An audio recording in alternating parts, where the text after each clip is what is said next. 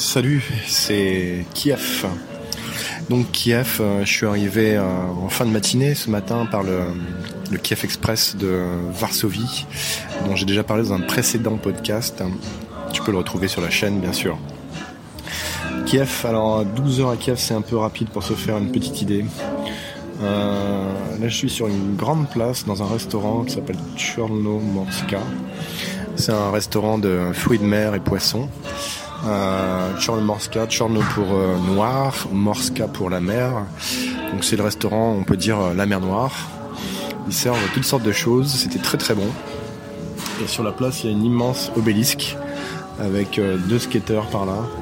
Je vois un tramway passer en métal à l'ancienne soviétique, ceux que j'aime, ceux-là je, les adore. J'aime vraiment ces tramways, je trouve qu'ils ont un charme très particulier. Et euh, bah, j'ai passé la journée à, travailler, à somnoler. Euh, j'ai dû dormir 3 heures dans ce fameux Kiev Express la nuit dernière. Et je repars dans moins de 2 heures maintenant, dans moins d'une heure, dans une heure, euh, par le Moscou Express cette fois-ci depuis, depuis Kiev.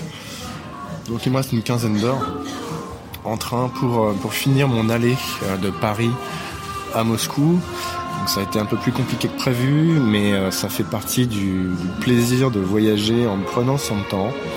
Ça fait partie des imprévus. L'imprévu, c'est le fil conducteur ben, de ce voyage, ce qui va guider tous mes pas pendant deux mois. Donc, euh, je devrais arriver demain euh, à Moscou et enfin atterrir à un hôtel plus de trois jours de suite, histoire de me poser un peu, de reprendre mes forces de faire une grosse sieste euh, bien méritée. Et alors avec cette musique, ça fait un peu, euh, un peu impérial, Sissi impératrice. Ça n'a rien à voir avec ce que je vous raconte. Bref, Kiev, euh, c'est difficile de se faire une opinion comme ça. J'avais un peu peur d'arriver ici. C'est vrai que c'est vrai que Kiev, on s'imagine un pays, l'Ukraine encore à moitié en guerre, une guerre larvée. Enfin voilà. Euh, je sentais que euh, mon voisin Alexei euh, dans le train, le Kiev Express, avait l'air d'être à la fois très content de rentrer chez lui après trois mois de, travail acharné sans pause pour retrouver sa petite famille. Et en même temps, il avait l'air de redouter ce moment en, disant à Mimo que ça allait être assez triste les premiers moments de retrouvailles là-bas. Euh, il m'a laissé entendre que les choses n'étaient pas tout à fait calmes de son côté. Il habite euh, Zaporozhye. Zaporozhye, euh, ça a plusieurs heures de train encore depuis Kiev. Et euh, il travaille en, donc en Pologne, donc ça lui fait pas mal de route pour retrouver ses proches qu'il voit finalement vraiment pas souvent apparemment. Donc ta vie est dure. Euh, j'ai pas trop compris s'il y avait encore des combats, mais j'ai l'impression qu'il se passe encore des choses dans, dans, sa région à lui.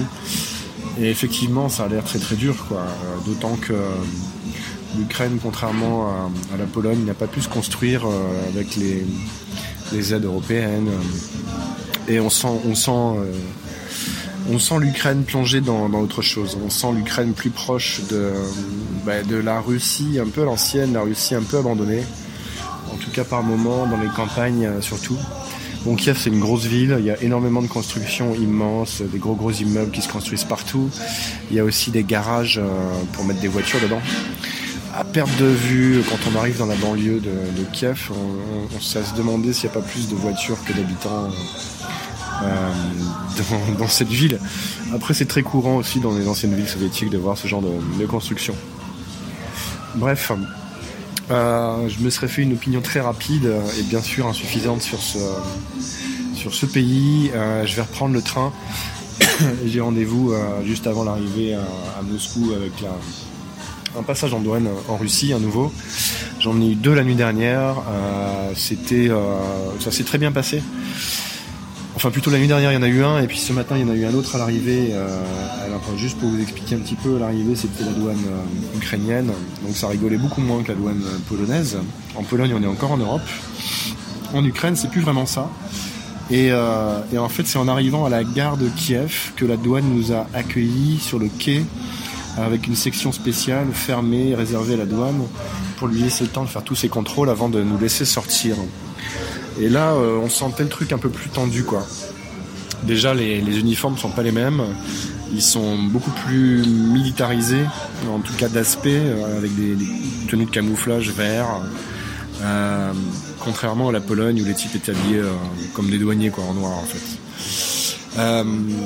Voilà, donc c'était un petit peu un petit peu stressant et en même temps ça s'est bien passé à la fois. J'ai eu le droit à une douanière euh, blonde euh, qui m'a demandé euh, какая цель вашей визиты в Ukraine Quel est le but de votre visite en Ukraine Et bah, je lui ai dit bah voilà je, me rends à Moscou dès, dès, le soir même. Bref, ça s'est bien passé. Il y aura un autre comité d'accueil à l'arrivée en Russie, ou en tout cas au passage de frontières. Je pense que ce sera à peu près du même style. Euh, en général, les douanes russes sont pas très marrantes.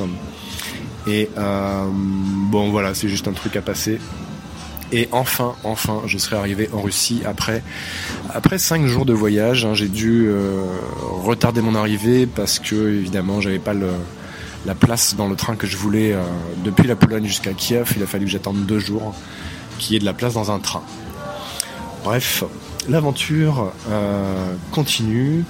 Elle va vraiment commencer encore, puisque finalement j'arrive seulement en Russie maintenant.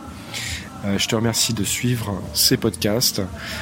Pour ma part, j'ai beaucoup de plaisir à les faire. Je, trouve ça beaucoup plus libre que écrire ou faire des vidéos, tout ça. C'est quand même plus sympa, plus spontané et, plus, euh, plus intime aussi, on peut dire.